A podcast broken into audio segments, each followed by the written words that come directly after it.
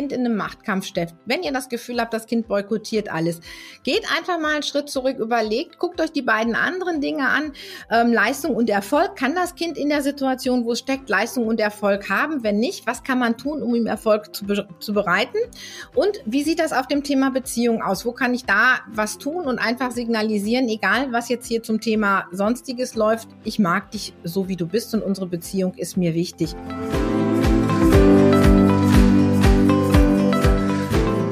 Kurswechsel Kindheit. Dein Podcast für ganzheitliche Bildung und Erziehung mit Andrea Schmalzel und Petra Rodenberg.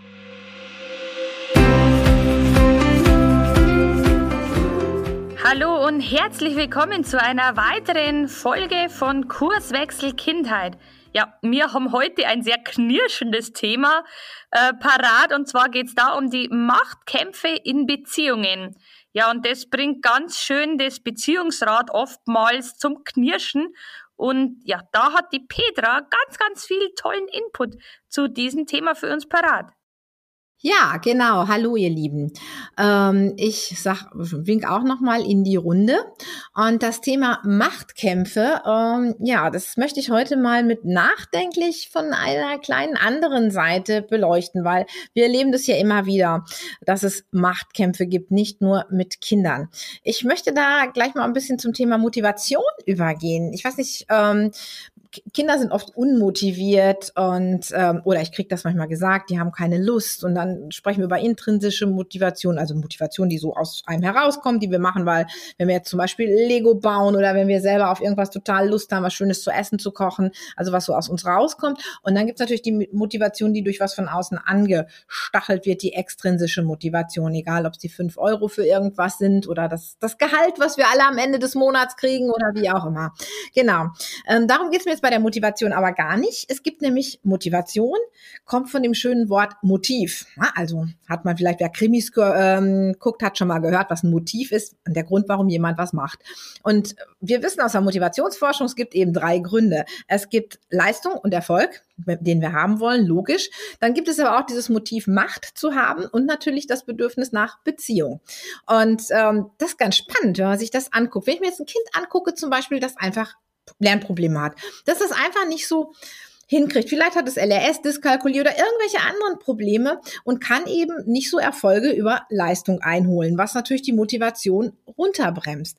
Oft ist es dann aber auch so, ich weiß nicht, ob ihr das kennt, dass egal ob es in der Klasse ist oder ob es zu Hause ist, selbst wenn wir nicht so, selbst wenn wir für eine gute Note nicht belohnen oder so, trotzdem steht der, der die gute Note hat, irgendwie immer ein bisschen mehr im Rampenlicht, immer ein bisschen netter im Rampenlicht als der, der die schlechte Note einheimst. So, und wenn ich jetzt eben auf dem Punkt äh, Beziehung und vielleicht auf dem Punkt Erfolg nicht punkten kann, was bleibt mir? Das Motiv Macht. Und Kinder werden sehr, sehr schnell merken, denn ein einziger Störenfried in Anführungsstrichen, ich möchte das Wort jetzt wirklich in Anführungsstrichen stellen, ähm, ein einziges Kind, was stört, kann unsere Unterrichtsstunde lahmlegen. Absolut, auch im Förderunterricht. Wenn das Kind nie will, dann will das nicht. Du zwingst kein Kind zum Lernen.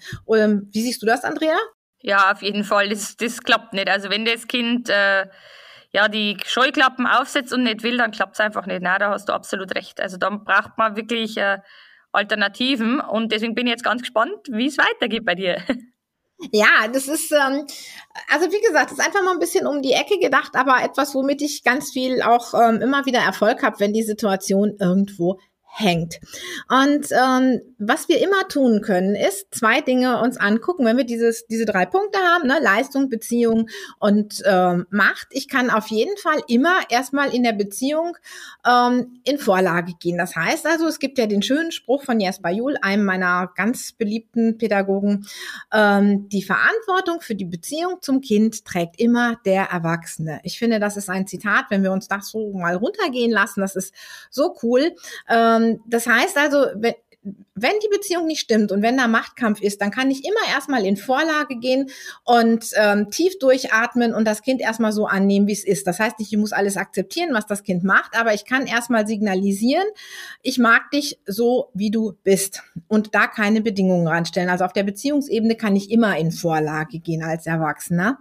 Und ähm, auf der Leistungsebene kann ich natürlich herkommen und kann das, was wir im LRS-Training und im Dyskalkulie-Training immer tun, gucken, wo steht das Kind und wie kann ich jetzt den Unterricht oder wie kann ich jetzt das nächste Thema, ist es auch egal, auch zu Hause, wenn es ums Aufräumen geht oder sonstiges, wie kann ich das so runterbringen, dass das Kind eben Erfolg haben kann. Und wenn ich nämlich die beiden anderen Dinge im Thema Motivation, nämlich Leistung, Erfolg und Beziehung stärke, dann ist es in der Regel so, dass das Thema Machtkampf sich verändert. Und ähm, das finde ich also eine ganz tolle Sache, um es einfach mal auszuprobieren. Natürlich ist es so bei dem Thema Leistung, ist es oft in der Schule für viele Kinder schwer, diese Leistung zu bringen, wenn ihnen da die ähm, ja, wenn ihnen die Voraussetzungen fehlen. Deswegen müssen wir eben gucken, müssen wir das Thema runterbrechen. Was kann das Kind? Wie kann ich eine Aufgabe stellen? Und wie kann das Kind dann diese Aufgabe erledigen? Das ist aber ganz genauso zum Beispiel bei den Hausaufgaben. Ähm, wenn ein Kind sagt, das ist mir zu viel, das mache ich nicht und macht zu, dann kann ich hundertmal als Erwachsener argumentieren, das ist doch gar nicht viel, das hast du doch ganz schnell gemacht. Wenn wir jetzt nicht so lange diskutieren würden, wärst du schon fertig. Kennst du die Sätze auch? Oh ja, ganz, ganz, ganz toll. Also da muss ich mich selber ab und zu an die Nase fassen, weil ich bin ja Mama von Zwillinge. Und in, ab und zu muss ich gestehen, ist mir das auch schon mal öfters über die Lippen gekommen. Gott sei Dank jetzt nicht mehr, aber früher auf jeden Fall. Ähm, und ja, das passiert einfach ab und zu. Und deswegen ist es ganz wichtig, da den Fokus drauf zu legen, dass das nicht mehr passieren soll und damit, dass du wirklich Alternativen an die Hand bekommst oder beziehungsweise weißt, was allein diese Sätze bei den Kindern letztendlich ja auslösen können. Ne? Genau, denn da müssen wir erstmal überlegen, was kann das Kind denn jetzt gerade schaffen? Und ich sag mal, ein Kind, was vielleicht, ähm, da ich ja nun mal aus dem LRS-Training komme, bringe ich da jetzt auch wieder ein Beispiel, ähm, was vielleicht noch gar nicht den Unterschied zwischen einem B und einem P hören kann. Das kann das auch sicherlich nicht verschriften. Da kann ich dem Kind hundertmal ähm, ein Wort diktieren und kann das Wort hundertmal schreiben lassen. Da wird immer Frust rauskommen. Da muss ich also eine Übung machen, wo ich vielleicht erstmal am Hören arbeite. Oder wenn jetzt zum Beispiel ein Kind grundsätzlich seine Hausaufgaben nicht aufschreibt, das total ein Frust für alle ist. Das heißt jetzt im Distanzlernen vielleicht gerade nicht so, aber normalerweise das Kind kommt nach Hause und keiner weiß, was es aufhat. Und die Mama muss erst irgendwen anrufen. Das ist, ähm, ja, da kommt man sich auch als Mutter schon mal so vor, wie nach dem Motto, der boykottiert mich jetzt, der macht das mit Absicht nicht.